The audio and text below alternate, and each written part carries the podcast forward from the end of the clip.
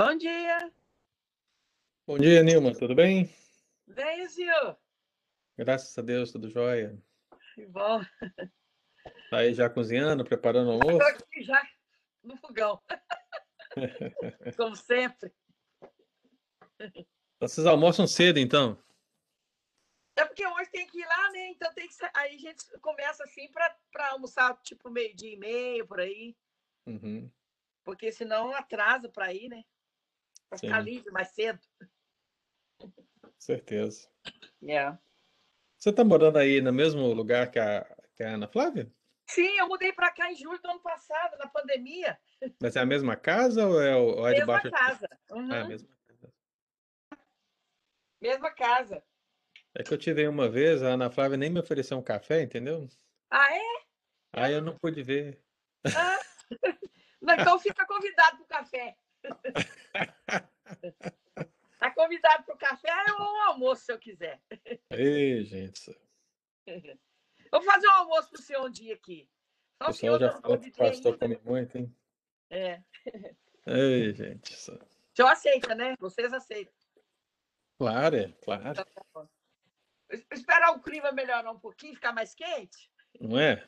Aham. Já tá Tá começando, hein? Já tá dando para sentir um pouquinho o calor, hein? Já, já tá, já tá ficando bom. Verdade. Tudo bem, o pessoal aí tá chegando, chegando, chegando. Você colocou lá é, 12, 15, ah, mas é 11, Bom dia a todos. Bom dia, Ariane, tudo bem? Tudo bem? Muito bom. A Isilda também tá aí. Bom dia, Isilda. Bom dia, Eli. Bom dia, Cristina.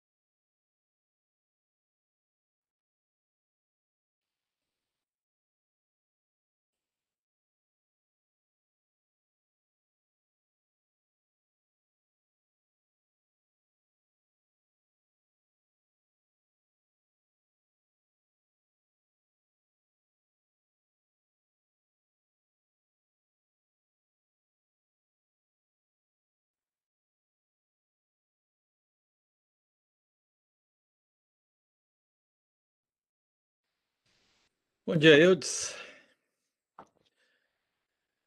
Dona Dulce também, bom dia. Bom dia. Pensei que já tinha começado, cheguei atrasado aqui. Tá tranquilo, meu caro. Aqui é um, é um sistema bruto. demorou um pouquinho lá, tá demorando do Jeff lá, eu- deu pra terminar lá. Ah, o Jeff tá querendo seguir os passos do Pedro, né? Mas É.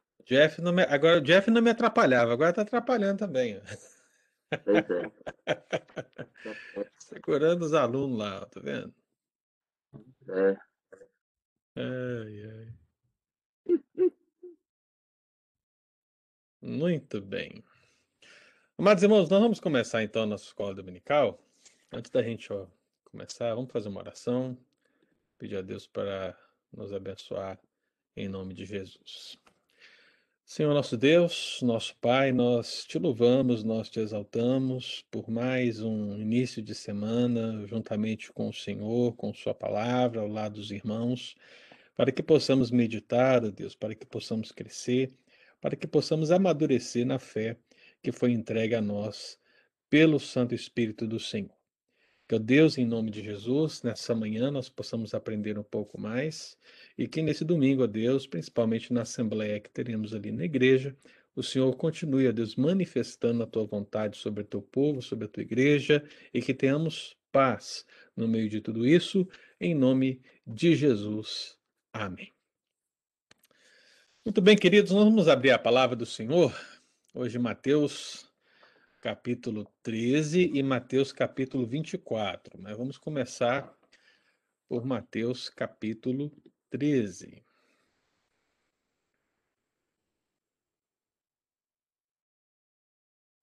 Mateus capítulo 13. Nós vamos ler dois versículos de Mateus 13 e vamos ler um versículo de Mateus 24.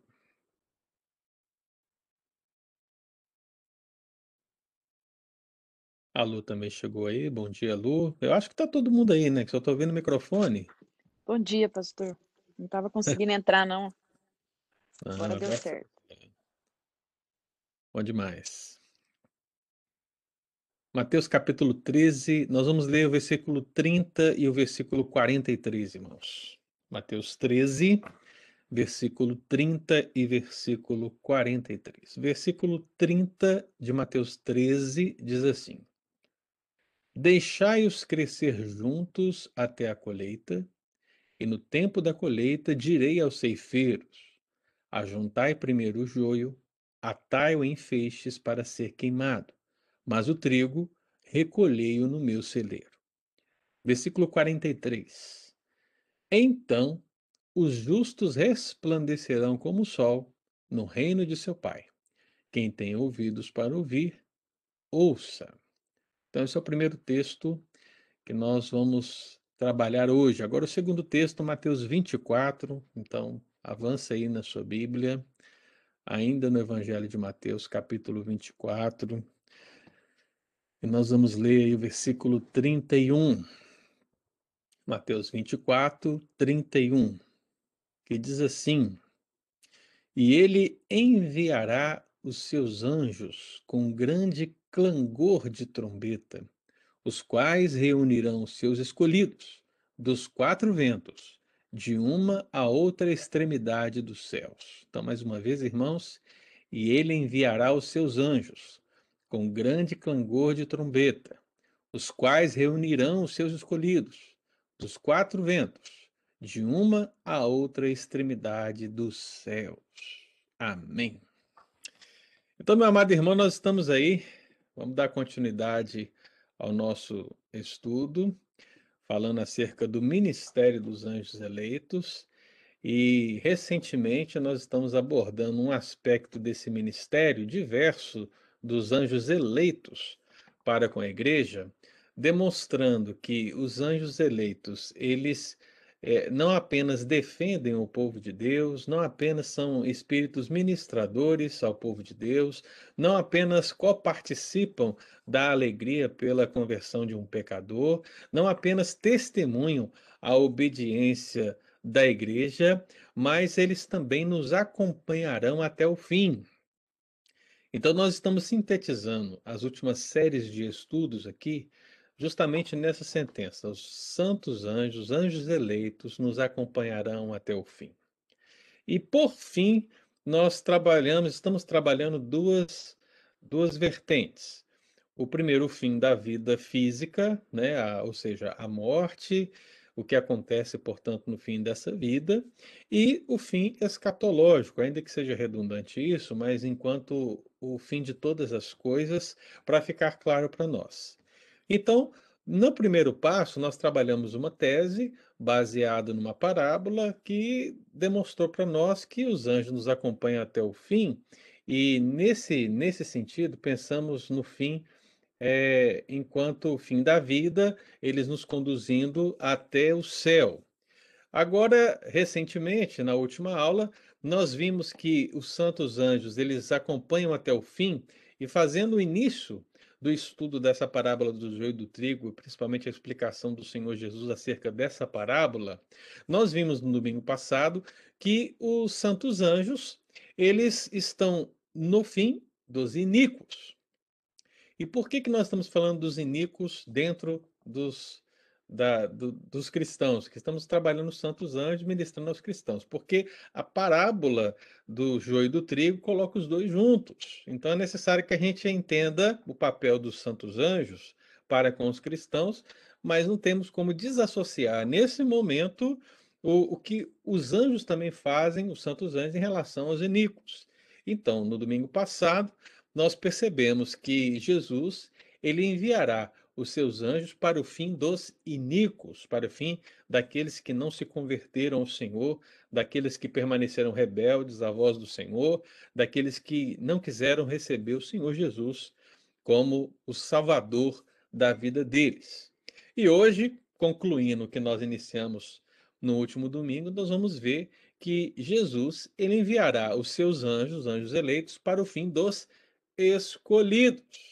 Então agora, meu querido, nós vamos analisar então o fim da igreja, o fim do povo de Deus, e pensando na parábola, nós vamos pensar no fim do trigo. Pensando no texto de Mateus capítulo 24, nós vamos pensar no fim dos escolhidos. Portanto, meu amado, é importante que nós lembremos que nesse fim, enquanto evento escatológico, ou seja, a conclusão de todas aquela, aquelas concomitantes, tudo aquilo que acontece quando o Senhor volta, quando as coisas, essa história, o desenrolar dessa história, ele termina. Portanto, nesse exato momento, meu amado, haverá uma participação dos anjos, uma ação dos anjos nesses eventos. Então, nós já vimos que eles são os ceifeiros da parábola do grão de mostarda, ó, da parábola do joio do trigo, que estão aí separando justamente o joio do trigo. Uma vez que eles separam o joio para um destino, e esse destino é a fornalha de fogo, ou seja, onde há ranger de dentes, onde há sofrimento, portanto, o lago de fogo e enxofre que nós conhecemos e é descrito lá em Apocalipse 20, é claro que também há um destino para os escolhidos. E assim como os anjos, eles estão atuando naqueles, eles também atuam nesses, os escolhidos. Então, meu amado, é importante que nós verifiquemos que, além dos seres angelicais serem chamados de, de ceifeiros no contexto dessa parábola do joio e do trigo, eles vão reunir, guarde bastante isso, eles vão reunir toda a igreja, todos os eleitos em toda a terra. Então, os dois textos que nós lemos aqui, Mateus capítulo 13, versículo 30 e 43 que fala do trigo e a ação dos anjos em relação ao trigo. E o texto de Mateus 24, versículo 31, que fala dos anjos em relação aos escolhidos, eles vão revelar que caberá aos anjos nessa, nessa vinda do Filho do Homem, no retorno de Jesus, na segunda vinda de Cristo, o Senhor comissionará os, aos santos anjos eleitos a tarefa de reunir todos os eleitos em todo o mundo. Então, os escolhidos, eles são o trigo da parábola do joio e do trigo, e aqui em Mateus 24, os escolhidos são justamente aqueles que na parábola do joio e do trigo são descritos como aqueles que resplandecerão como o sol no reino de seu Pai. Então, meu amado, eu creio que tanto um como o outro texto, eles se complementam. E esse é um princípio fundamental para você entender a Escritura. Né? Se você quer entender a Escritura, é importante que outros textos da Bíblia referendem uma posição, deem um fundamento e sustentáculo para o que um outro texto quer dizer. A Siri quer responder, mas eu não vou deixar ela responder, não. Nem sei como é que ela ativou, porque eu não uso.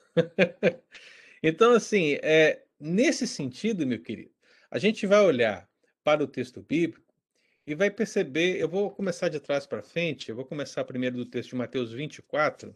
Então, deixa a sua Bíblia aberta em Mateus 24, 31. E vamos começar desse texto e depois voltamos lá no texto do joio do trigo, porque nós já falamos bastante desse texto no domingo passado. Então, em Mateus 24, 31, o que, que nós temos? Nós temos o contexto é, do sermão escatológico de Jesus. E basicamente o que nós temos aqui, irmãos, é um caos. O Senhor ele está falando do seu retorno, ele está falando da vinda do Filho do Homem. Para nós isso é motivo de alegria, é motivo de júbilo, glória a Deus. É a expressão máxima do Pai Nosso, não é verdade? Porque o que o Pai Nosso diz, venha o teu reino. Então, o desejo do crente verdadeiro, o desejo da igreja de Cristo é que o reino de Deus venha, é que Cristo volte, é que todas as coisas elas sejam purificadas pelo fogo e que a nova Jerusalém seja uma realidade. A gente diz, Maranata. Então, é isso que nós queremos. Mas, antes que essas coisas se tornem uma realidade, uma beatitude, uma bem-aventurança para nós, é preciso reconhecer que a Escritura aponta o caos. A Escritura aponta sinais terríveis, aponta coisas desastrosas, escândalos gigantescos, sinais no céu e na terra, trombetas, taças de ira sendo derramadas, trombetas sendo tocadas, selos sendo abertos, e tudo isso, meu amado irmão, mostrando uma intensificação tribulacional, uma intensificação de perseguições, até que aquele grande dia ocorra. Então, para que você é, tenha um resumo na sua cabeça de, desse caos que eu estou falando, Leia o texto paralelo de Lucas, capítulo 21. Lucas 21 é o texto paralelo de Mateus 24, mas ele sintetiza melhor esse caos. E quando você lê Lucas 21, a partir do versículo 25, você vai perceber esse caos estampado no momento que o evangelista, ao falar das palavras de Cristo, ele descreve que haverá sinais no sol, na lua, nas estrelas. Ele fala que haverá sobre a terra angústia entre as nações, perplexidade por causa do bramido do mar e das ondas, ou seja, dos juízos que estão sendo executados. Haverá homens que desmaiarão de terror pelas expectativas das coisas que sobrevirão ao mundo, pois os poderes do céu serão abalados. Então perceba o caos, meu querido, instaurado no resumo que Lucas coloca aqui. Aí vem o versículo 27. Qual é o versículo 27? Então se verá o filho do homem vindo numa nuvem com poder e grande glória. Então perceba, meu amado, que o contexto de Mateus 24, que também está descrito em Lucas 21, é um contexto de caos apocalíptico. Foi assim que Cristo descreveu.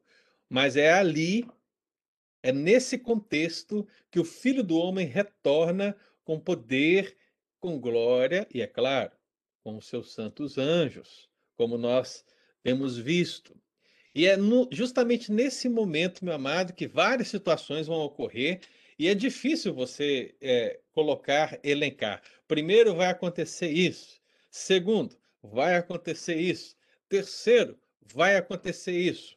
É difícil, ainda que seja possível estabelecer uma certa ordem nos eventos, mas é muito difícil você estabelecer a ordem total dos eventos. É mais, é, é melhor para você e para mim entendermos que todas essas coisas acontecem no fim. Não creio que precise, precise ser para nós uma preocupação a ordem dos eventos, mas os eventos em si.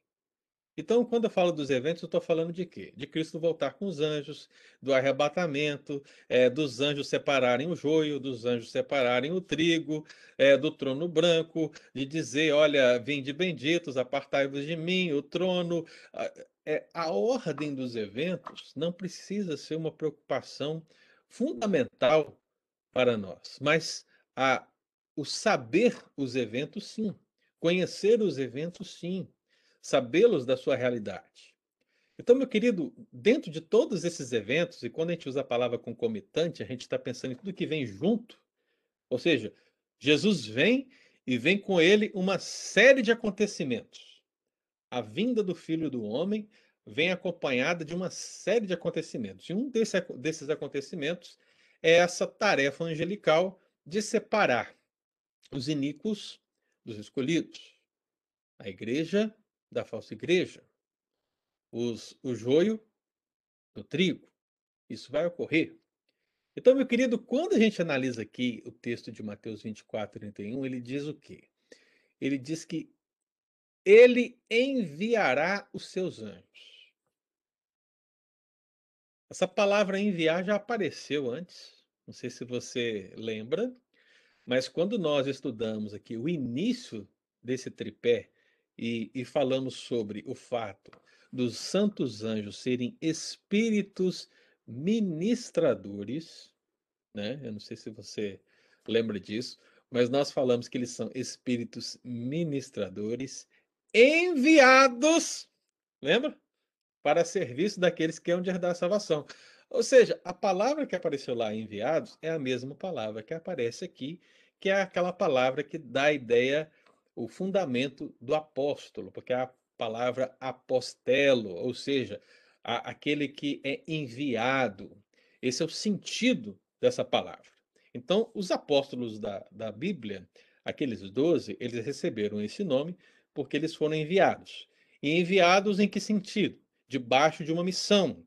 Ou seja, é um envio autorizado, é como um embaixador.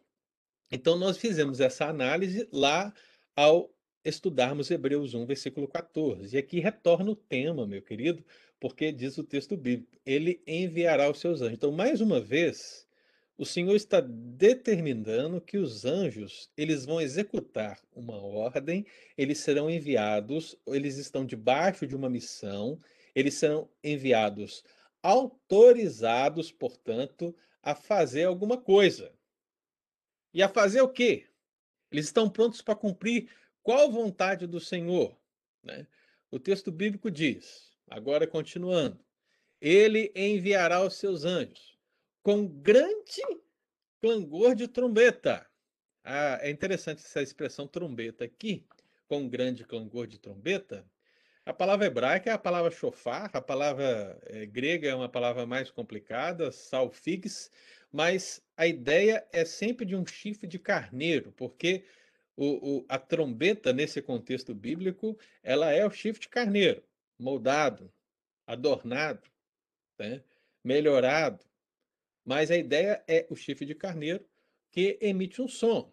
E é claro, meu querido, no contexto bíblico, a trombeta ela ela é um símbolo, ela é um artefato, é verdade, ela é um instrumento, ela foi usada em toda a Bíblia, do Antigo ao Novo Testamento, para descrever momentos importantes, como coroações de reis e muitos outros eventos importantes, guerras tam também. Mas a ideia é que, no fim de todas as coisas, como concomitante à vinda do Filho do Homem, diz o texto bíblico, que os anjos, eles não apenas serão enviados para exercer uma missão, mas eles vão fazer isso no momento correto. E qual é o momento correto? Ao soar da trombeta. Veja, meu irmão, que anjo nenhum passa na frente da vontade daquele que o comissionou. Né? Os santos anjos de Deus, e isso quando a gente estava falando lá atrás, na natureza angelical, né? Nós falamos um pouco da obediência dos anjos e, meu querido, eles mostram essa obediência mais uma vez aqui, porque eles aguardam a manifestação da trombeta para que eles possam agir. Então, você vê que Mateus vai descrevendo, ele vai mostrando essa realidade. Em primeiro lugar, então, ele diz que os anjos, eles são enviados debaixo de uma missão. Segundo, eles vão cumprir essa vontade divina no momento correto porque será quando a trombeta tocar. E é claro, irmãos, existem outros textos na Bíblia que falam de trombeta. Se você lê 1 Coríntios capítulo 15, lá fala que ao ressoar da última trombeta, a trombeta soará, então os mortos ressuscitarão. Então ali Paulo ele está conectando a trombeta ao fim de todas as coisas. 1 Tessalonicenses 4 também, o apóstolo Paulo registra a questão da trombeta, porque ele diz: ouvida a voz do arcanjo, ressoada a trombeta de Deus. Não sei se você lembra. Eu não vou dar aqui os pormenores, porque vamos deixar isso para frente, que vai ter um capítulo só sobre isso. Mas você percebe em Apocalipse 8. Apocalipse 8, meu irmão, é o sétimo selo.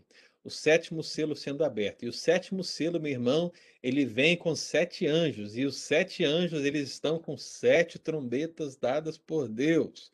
É o fim de todas as coisas, a manifestação do sétimo selo. Então, meu amado, você vê Apocalipse 1, 7. Apocalipse 1,7, que é o, é o início de Apocalipse, né? Demonstrando o quê? Que ele, Jesus, ele vem com as nuvens, e todo olho verá, até quantos o traspassaram. E todas as tribos da terra se lamentarão sobre ele certamente. E por que, que eu estou lembrando esse Apocalipse 1,7 nesse contexto de trombeta? Porque é o seguinte, meu irmão. O que que essa expressão, simples expressão, quer mostrar para nós? que não há dúvida, perceba, não há dúvida que todas as concomitantes à segunda vinda de Cristo, ela será ouvida e vista por todos. Percebe? Entendeu? Em termos de trombeta e em termos de sinal do Filho do Homem, ou seja, tanto um como o outro são expressões para revelar que a vinda de Cristo ela é percebida por todos. Você ouve e você vê. Aí você ouve alguém dizer que você vai encontrar com Cristo secretamente. Não tem alguma coisa estranha aí? Tem alguma coisa estranha aí, meu irmão. É secreto ou é visível? É secreto ou é audível? o que a Bíblia diz é que todos ouvirão e todos verão. Perfeito? Então, o clangor das trombetas ele vai referendar justamente essa realidade. Então, um som retumbante, meu irmão, vai permear todo o universo. Cristo volta e os anjos estão trabalhando para exercer a vontade do Senhor. O, chamado, a ordem. E qual é a ordem? Então, diz o texto, né? Olha só. Enviará os seus anjos com grande cangor de trombeta, os quais reunirão seus escolhidos. Então, é explicada a missão, a missão que é dada. Então, ele vai enviar. Eles estão debaixo de uma missão. E qual é a missão? Reunir os escolhidos de Deus.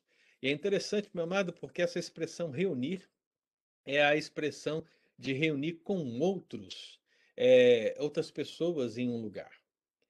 E quando o apóstolo Paulo ele descreve lá 1 Coríntios capítulo 15, 1 Coríntios capítulo 15 que também fala do fim, lá especificamente o apóstolo Paulo ele está falando daqueles que morreram em Cristo, né? As almas dos crentes que estão no, com o Pai, que no momento da vinda do Filho do Homem voltarão e unidas ao corpo agora glorificado estarão para sempre com o Senhor. E o que vai acontecer com aqueles que não morreram? Aqueles que estão vivos? O apóstolo Paulo explica. Eles serão transformados. Então é interessante, porque o apóstolo Paulo ele fala de uma reunião aqui. E qual reunião? A reunião dos crentes que morreram com o corpo glorificado, com os crentes que não morreram, mas que foram transformados. Então, sejam os crentes que já morreram, sejam os crentes que ainda estão vivos, eles serão reunidos na vinda do Filho do Homem. E de acordo com Mateus 24, versículo 31, quem é que vai fazer essa reunião? Os anjos. então, olha só como é que um texto, irmão, ajuda você a compreender um outro texto, né? Você soma e você consegue então ter uma visão melhor acerca dessas realidades. Então, meu amado, esse reunir com outros em um lugar, ou seja, é, inclusive o apóstolo Paulo fala nos ares, né? Porque o Filho do Homem ele está vindo. Ou seja, essa percepção ela se dá justamente no céu, a vinda do Filho do Homem. Então, aqueles que vêm com ele se unem aos que estão na terra, que sobem até ele, e todos se encontram nesse lugar, meu irmão, para iniciar o quê? A nova Jerusalém. Agora, o que vem depois disso é um mistério em muitos sentidos, mas é o que a Bíblia diz. então, meu irmão, você pode se ver com os outros crentes de tempos de outrora, com Cristo na vinda e os santos anjos fazendo esse papel de reunir todos. E é interessante, porque o que a Bíblia diz, né, que eles vão agir em todo o mundo. Todo mundo. Isso é mais uma, uma questão interessante, porque a volta de Cristo ela não se dá em partes do globo, ela não se dá em partes da Terra, ela não se dá no continente A ou no continente B apenas. Ela acontece a nível global, em nível mundial, em nível total.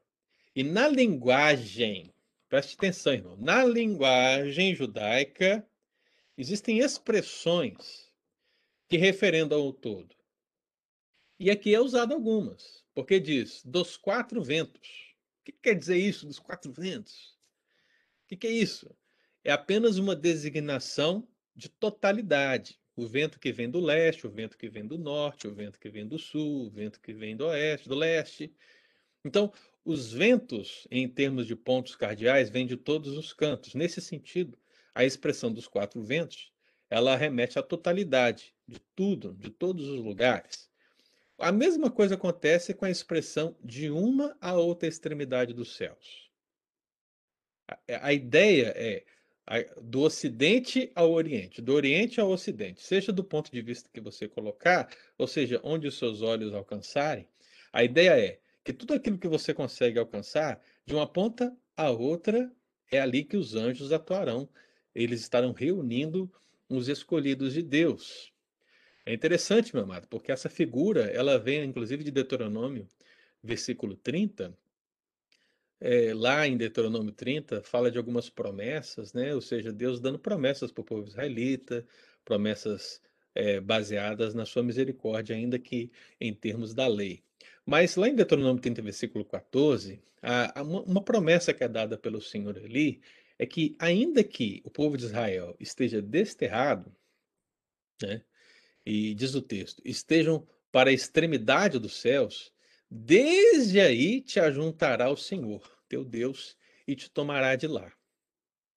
Então, a promessa que a gente pode perceber, desde Deuteronômio, passando por todos os livros do Antigo Testamento, e que ecoa aqui é, no Novo Testamento nas palavras do próprio Senhor Jesus, é esse sentimento é, de se vocês estiverem separados, se vocês estiverem espalhados, se houver uma diáspora, se houver distanciamento, não importa onde um ou outro esteja. Não importa se você está na terra ou se você está no mais profundo mar. Não importa se o seu corpo ele está mumificado ou se ele virou pó. A questão é: o Senhor cumprirá sua promessa.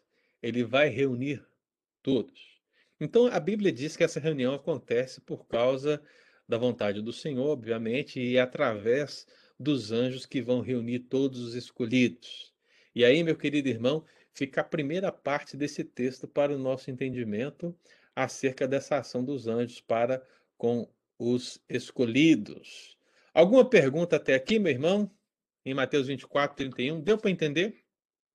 A partir de Mateus 24, que os santos anjos eles estarão atuando no fim dos escolhidos? Pergunta? Ou tá todo mundo 100% aí? Pastor, eh, se não há pergunta, só, só pequena correção lá, o verso 4 de Deuteronômio 30, tá? Você citou 14, tá bom? Ah, valeu. Obrigado. Deuteronômio 30, versículo 4, como disse o nosso irmão Eudes. Então, meu amado, vamos avançar. Então, esse pano de fundo de Mateus 24 vai nos auxiliar agora no entendimento de Mateus 13, que é o texto da parábola que nós vamos olhar. Então, vai lá agora na, palavra, na parábola, Mateus 13. Nós vamos lá agora, versículo 30 e o versículo 43. Mateus 15? Mateus 13. Mateus 13, 30 e 43. Então, o primeiro estava lá naquele contexto do sermão escatológico, a vinda do Filho do Homem, e a gente já percebeu o que o texto quis dizer. Agora, vamos trazer, vamos ler agora a parábola com esse entendimento para ver se vai facilitar para nós. O que, que o texto diz? Ele diz, deixa eu ler aqui. Deixai-os crescer juntos até a colheita. O que, que é colheita, irmão? É a consumação dos séculos, ou seja, é a vinda do Filho do Homem. A gente já viu isso lá em Mateus 24, né? E no tempo da colheita direi aos ceifeiros. Quem são os ceifeiros? São os anjos, santos anjos. Então ele vai dizer, vai dizer o quê? Ajuntai. Ajuntai primeiro o joio, atai em feixes para ser queimado, mas o trigo recolhei no meu celeiro. É interessante isso aqui, porque eu lembro que no domingo passado eu até comentei com Eli, o Eli ele fez aquela aquela sugestão, porque eu, eu falei do, do aspecto cultural da, de como era colhido o joio e o trigo, e, e aí o Eli citou a questão porque Joaquim Jeremias estava citando que primeiro estava sendo colhido o trigo e a parábola primeiro estava colhendo, separando né, o joio. Aí eu disse naquela oportunidade que era apenas uma descrição, que você poderia fazer o inverso sem nenhum problema, que o resultado era o mesmo, né? E o que, que a gente percebe aqui no texto? Justamente essa, essa, essa situação, porque em Mateus capítulo 24, né, é, o que acontece primeiro é a separação dos justos. Ó. E aqui o texto bíblico diz o quê? Primeiro, que eles vão fazer o quê?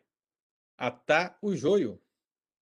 Então veja, meu irmão, que não há uma preocupação é, certa sobre uma ordem específica. O que vem primeiro? Quem que vai ser separado primeiro? O joio ou o trigo?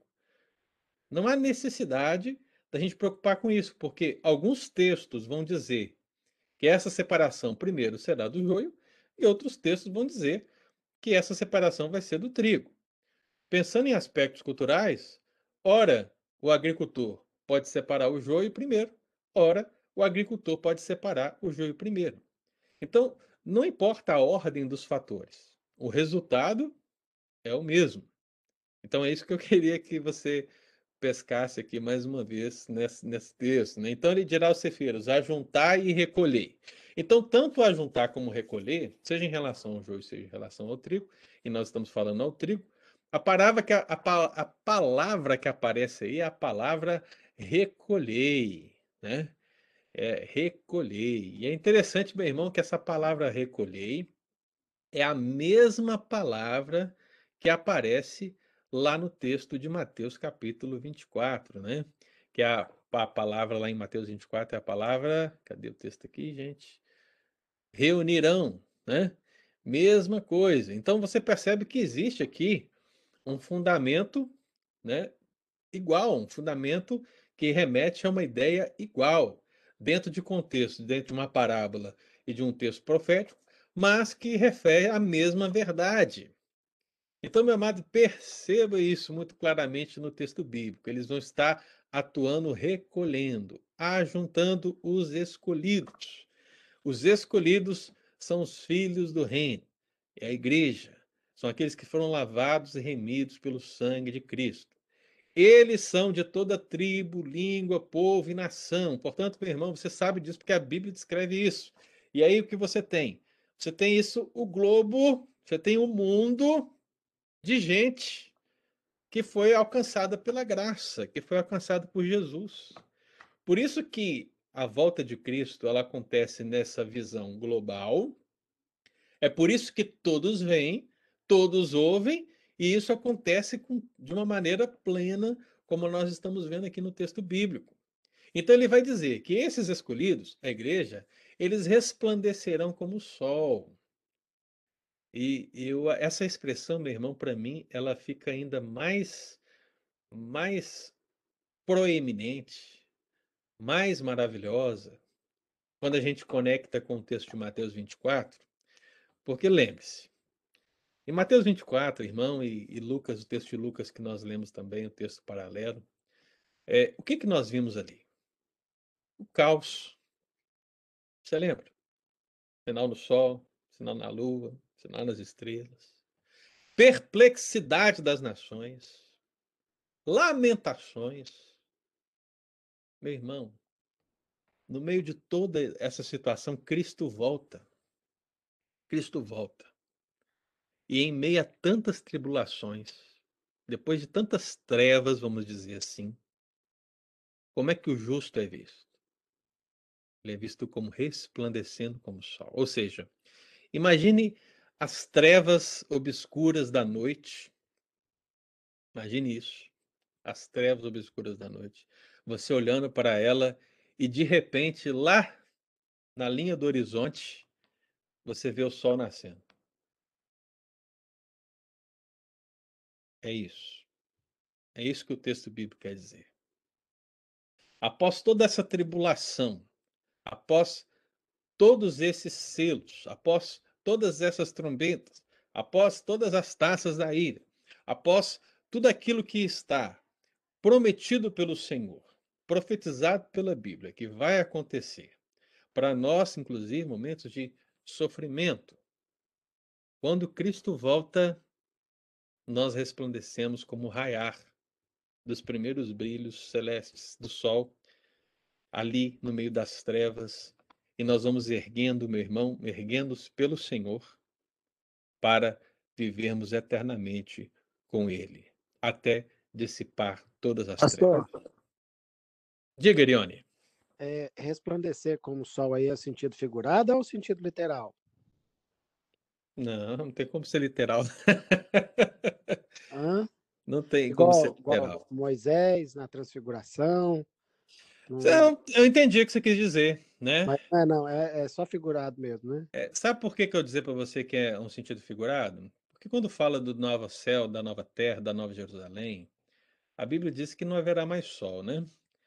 Quem é que vai ser o brilho deles? O Senhor. Né? Então, o nosso brilho, o nosso sol é o próprio Senhor. Então, eu não creio que isso vai acontecer conosco, Elione, porque em si é, nós já estamos glorificados. Esse é o sentido do, do termo, né? A glória de Deus já está em nós. Então, se haverá brilho, se não haverá brilho, sinceramente não sei dizer para você. Mas eu posso dizer para você que não é o que aconteceu com Moisés. Por que, que não é o que aconteceu com Moisés? Porque o que aconteceu com Moisés é, primeiro, foi algo em um corpo corruptível, ou seja, Moisés era pecador e esse encontro com Deus fez que o rosto dele brilhasse. E você sabe que o que Moisés fez também não foi eh, aprovado por Deus, porque ele cobre essa glória que está dele. Depois o apóstolo Paulo ele vai justamente falar dessa questão, né? Então, a glória de Deus ser coberta pelo pecador é o que acontece conosco. Porque o Espírito Santo que habita em nós, a luz de Cristo que está em nós, quer iluminar a todo tempo. É por isso que nós somos chamados de a luz do mundo. Mas por que, que a gente não brilha, Irione? A gente não brilha por causa do pecado. né? O pecado são as trevas que tentam todo dia nos tragar dessa luz. Então vai chegar um tempo que esse pecado já não existirá mais. Então só haverá luz, só, só haverá iluminação, só haverá é, glória. Então esse aspecto é real. Agora, se esse resplandecer como o sol vai ser um, um brilho, né? Aí, co- igual você falou, um brilho especial, eu sinceramente não sei, mas a descrição de Provavelmente, Apocalipse. É igual quando a gente pega um sol, a gente pega um bronze, né? O sol trouxe aquele, né, aquele bronze no nosso corpo porque ficou exposto ao sol. Se a gente ficar exposto, né, à glória de Deus, automaticamente aquilo vai, tipo assim, é, é, passar para o nosso corpo, eu acho, né? Que a gente vai resplandecer também. Não que a gente tenha brilho próprio, mas É uma tese. Deus. Bom, é uma, uma tese. né? Então, é uma tese, mas convenhamos, não temos como dizer, né? não temos como afirmar que vai ser assim, não é verdade?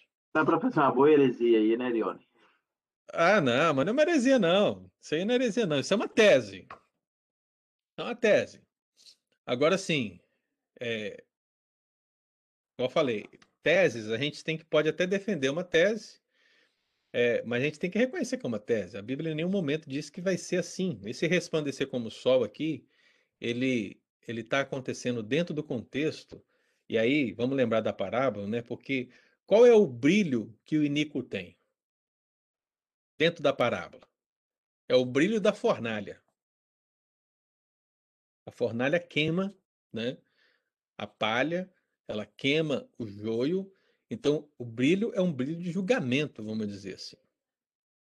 Mas o brilho, o sol da justiça que está sobre os justos nesse caso, ele resplandece para a bem-aventurança, não para o julgamento.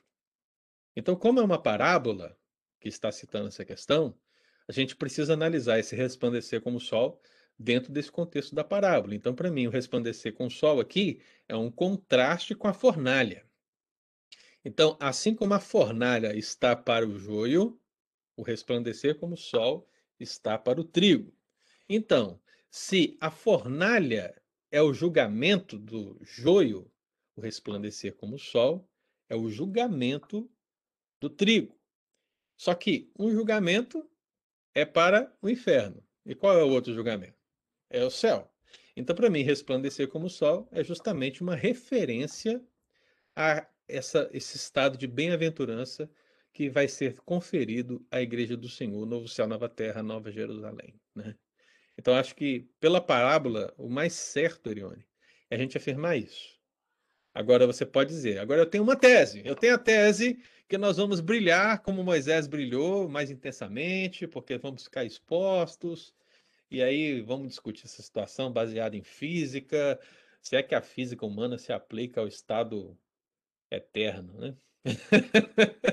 então aí você vai fazer as teses e vai pensar. Nada disso fere os princípios bíblicos, mas é, preciso, é preciso dizer que é uma tese. Beleza, Erione? Pastor. Não, mas eu vejo assim também que pele, né, em hebraico também significa luz, né? é, no original, é, um, dá uma dessas conotações também. Mas é, é só mesmo uma tese mesmo, ninguém pode afirmar, é só uma ideia, né? Só mesmo para. Pele, você falou que pele significa luz?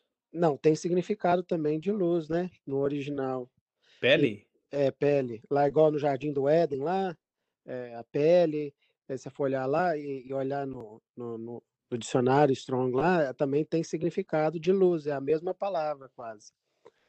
É, eu, eu não sei, né? Mas eu vou te dar uma assim, é dica. Eu vou te dar uma dica aqui sobre dicionários. Preste atenção. É, não estou dizendo que você faz isso, viu? Não estou dizendo. Mas é muito comum, é muito comum a gente perceber isso. Nunca, veja bem, nunca defina o significado de um termo pelo dicionário. E aí, quando eu falo dicionário, seja o dicionário bíblico, exegético, sabe? Pode ser do que quem quer que for, né? Porque os estudiosos, os exegetas, se você pega, por exemplo, um, um dicionário internacional de teologia, que pode ser a melhor referência para você em termos de palavra, né? em termos de palavra, um dicionário internacional de teologia vai ser a melhor referência possível. O que, que um dicionário internacional de teologia ele faz? Ele pega a palavra, por exemplo, a palavra angelos, a palavra para anjo, e ele faz uma análise dessa palavra em toda a história bíblica e também no contexto cultural e até em outras literaturas da época, e ele elenca isso tudo para você. Só que ele só está te informando como essa palavra foi vista. Então você nunca pode pegar o significado aquele significado que você acha mais é, interessante, talvez, e julgar lá. Não. Você precisa conhecer como essa palavra foi vista, como essa palavra foi usada, e ter esse pano de fundo e entrar no texto e ver dentro do contexto qual é o significado que ela se aplica. É. Então, é, é, o princípio ideal é sempre esse. Então, nunca pegue um dicionário né? E ver lá, porque o dicionário talvez vai apontar X significados e você talvez ache que aquela palavra tem esses X significados. Não, não é verdade. Ela tem um significado dentro da passagem específica. Então é preciso que você saiba qual é esse significado. Dentro de um mundo de significados que ela tem, dentro do contexto, o que ela significa. Foi o que nós fizemos aqui quando nós analisamos Hebreus 1,14. Eu falei aqui interessante. Falei para os irmãos que é aplicada aos anjos três palavras. A palavra que é usada para apóstolo, a palavra que é usada para pastor, ministro, e a palavra que é usada para diácono. Aí eu disse: quer dizer que os anjos são diáconos, pastores e apóstolos? Não. Né? Essas palavras são usadas dentro daquele contexto da maneira radical delas, no sentido verbo. Enquanto que, em outros textos da Escritura, ela é utilizada em termos de função ministerial à igreja. Então, por isso que você tem que sempre analisar o significado das palavras dentro dos respectivos contextos. Porque a pluralidade de significados em cada palavra ela é gigante. Então, eu não sei se, igual você citou, que palavra, eu vou até pesquisar depois. Para pele tem a ver com luz. Então, é bem possível, então, que se assim Sim, tem for. três significados, né? É a pele mesmo, né, do corpo humano, pele de um animal e, e também tem a conotação também, o significado de luz. Mas é igual, eu também não estou afirmando que, que seja, né? Eu só estou falando assim, a questão, igual você estava falando da, né, de uma tese, sobre Uhum. fatos, né, que, compro, que, que auxiliam, né, essa tese, né? Não vai ficar assim no ar, voando, ah, só porque eu penso que é, mas a gente tem que buscar fundamento, né? Então, não que isso seja um fundamento, mas Sim, sim, apenas tá um correto. elemento a mais. É isso aí, você está correto nisso aí. Você tem que buscar o fundamento para sua tese, né? É isso que é uma tese, tem que ter um fundamento, né? É, eu só estou apontando aqui essa ideia porque é comum, é possível que, por exemplo, algumas Bíblias hoje têm dicionários bíblicos, é, tem o dicionário Strong, que é o mais comum, é o mais básico também. Então a pessoa vê o significado, né? E ela já quer transportar aquele significado para aquela palavra em qualquer texto da Escritura não é o, o, o posicionamento correto, entendeu? É isso que eu estou querendo dizer. Então você precisa saber desses significados e verificar no contexto se esse significado se aplica lá. Beleza? Então continue assim, meu filho. Continua pesquisando, né? Continua levantando teses, porque teses são boas porque dão boas discussões. né? Muito bem. Então vamos lá, resplandecerão como o sol. Então, para mim aqui, é, esse resplandecer como o sol, ele é justamente essa ideia real do reino do Pai que está vindo, na expressão melhor da nossa oração, né? A oração do Pai Nosso, que nós comumente chamamos assim, né? Venha o teu reino. Então, meu irmão, na parábola, o reino vem, o reino chega e nós resplandecemos como o sol. E aí, meu querido, é, essa, como eu disse, né, essa expressão resplandecerão como o sol, que o Erione abordou essa tese, ela, ela vem lá de Daniel, capítulo 12, versículo 3. É. Daniel 12 é um texto que fala aí sobre o fim, né, o fim, o tempo do fim, e como quaisquer profecias, ora elas se referendam a um aspecto mais recente do futuro, ora se referem a um aspecto ainda mais futuro.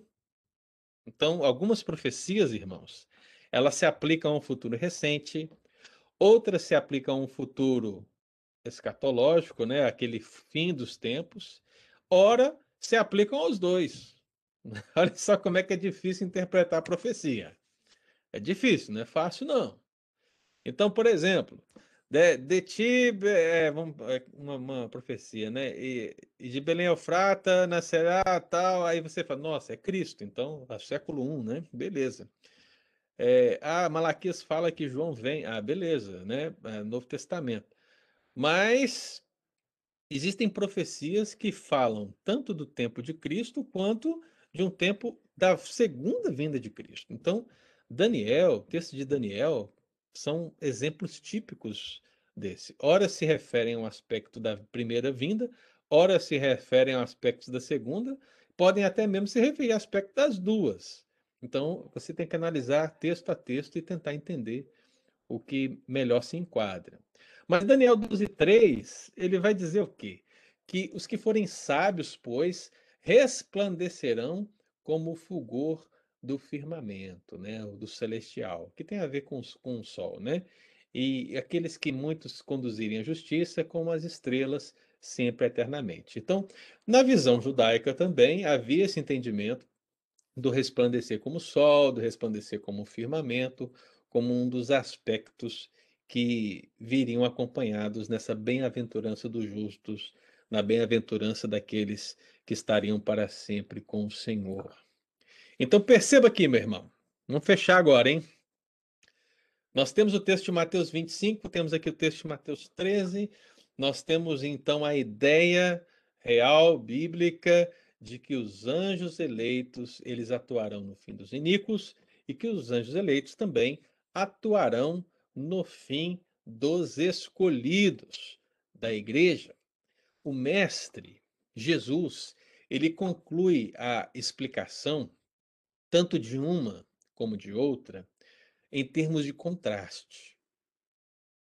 Seja em texto de Mateus 24, seja no texto de Mateus 13, o sermão escatológico, a vinda do Filho do Homem, ou a parábola do joio do trigo, Jesus ele está trabalhando com contrastes. E o contraste, meu irmão, principal de Cristo refere-se ao destino final. Qual é o destino final de um grupo? Qual é o destino final de outro grupo? Só existe A e B. Não existe um meio termo.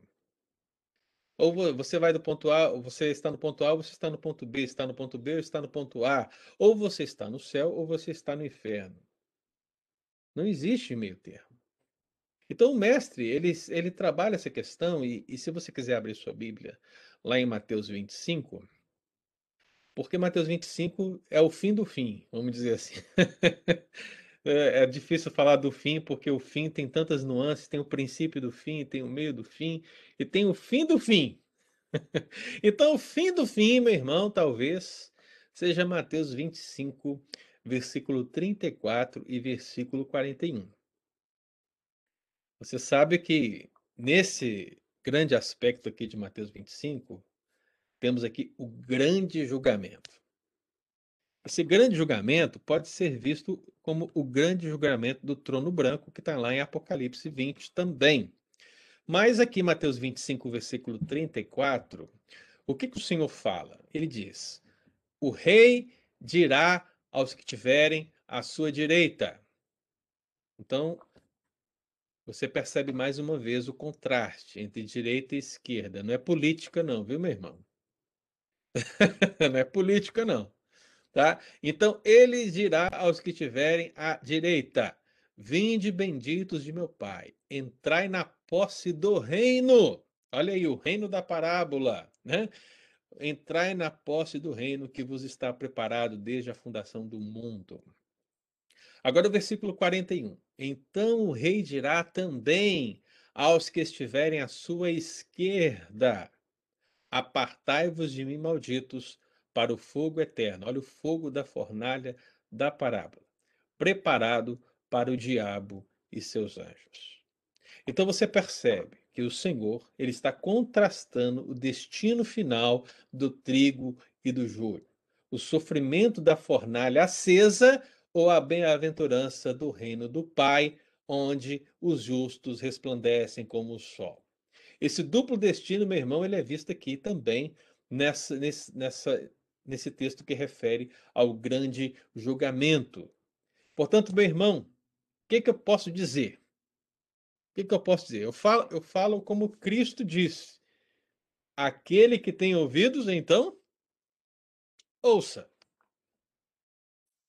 É isso. Aquele que tem ouvidos, então ouça. Porque não será por meios humanos. Não será por meios humanos, mas pelo poder celestial, ou seja, os santos anjos, os anjos eleitos, que será muito superior a qualquer obstáculo que possa aparecer, que o Senhor vai reunir a sua igreja de todos os lugares, de todos os continentes, de todos os hemisférios, dos quatro ventos da terra, de uma extremidade à outra do céu, do céu para a terra, da terra para o céu, de qualquer tempo ou época, o Senhor reunirá todos através dos anjos eleitos. Essa é, foi, essa foi a segunda parte do nosso estudo acerca dessa atuação dos anjos eleitos no fim. Fim dos iníquos, domingo passado, e hoje no fim dos eleitos, no fim dos escolhidos. Domingo que vem, nós vamos juntar agora, hein? Vamos juntar, ó. Vamos ver a atuação agora dos Santos Anjos nos dois grupos juntos. Ok? Então eu espero você aqui domingo. Alguma pergunta? Alguma colaboração? Alguma tese? Aberta aí, ó. Vamos lá, Cristina, Eli, Erione. Então está todo mundo silenciado. Só o Erione que falou, o Eudes. Cadê o povo? Cadê as perguntas? Deu para entender, irmãos? Ficou claro?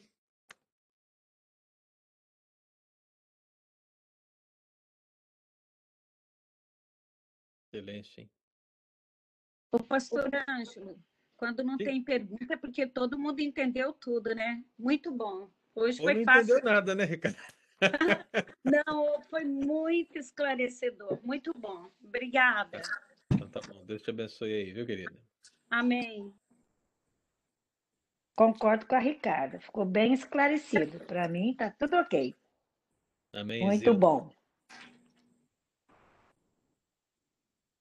Estevão, você ia falar? Para mim também ficou bom, pastor. Muito bom. Erione, valeu.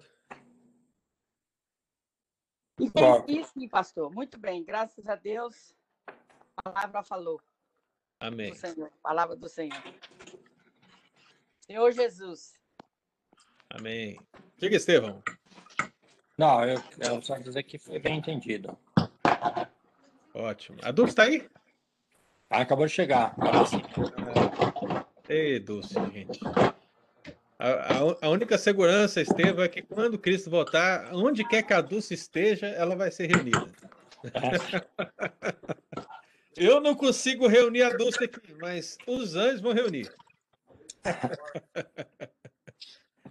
Muito bem, irmãos. Olha, foi um prazer estar aqui com vocês. Vai. Não consegue reunir comigo e falou? Já. Ah, você vai. Depois o Estevão te explica aí. Tá bom. Tá bom. Eu escutei, pastor. Eu estava vindo lá da. Estava tomando a minha vacina hoje, a primeira dose. Ei, gente. Coisa boa. Mas eu estava escutando, tá bom? Ótimo. Deus abençoe, viu, querido? Amém. Irmãos, Deus abençoe aqueles que estarão no culto hoje. No culto não, na Assembleia. Aguardamos todos lá. Que Deus nos abençoe. Que vocês tenham um ótimo domingo em nome de Jesus. Bom Amém. dia a todos. Amém. Obrigada, pastor. Bom dia. Fica com Deus, queridos. Deus abençoe. Pastor Ângelo, eu tenho uma pergunta. Eu Ué? vi, que, eu vi que a Sandra mandou uma mensagem Sim. falando que. Peraí, eu vou colocar na câmera, né? Para você. Não, não, eu não estou conseguindo acionar a câmera, desculpa aí, eu não quero ser mal educada, mas eu vi que a Sandra mandou uma mensagem falando que ela não recebeu a confirmação é, da inscrição dela. Como é que faz? A gente precisa de confirmação, porque eu sei que o DEF fez a nossa inscrição. É, eu mandei a confirmação para todos, né? Mas eu não sei. Tá bom.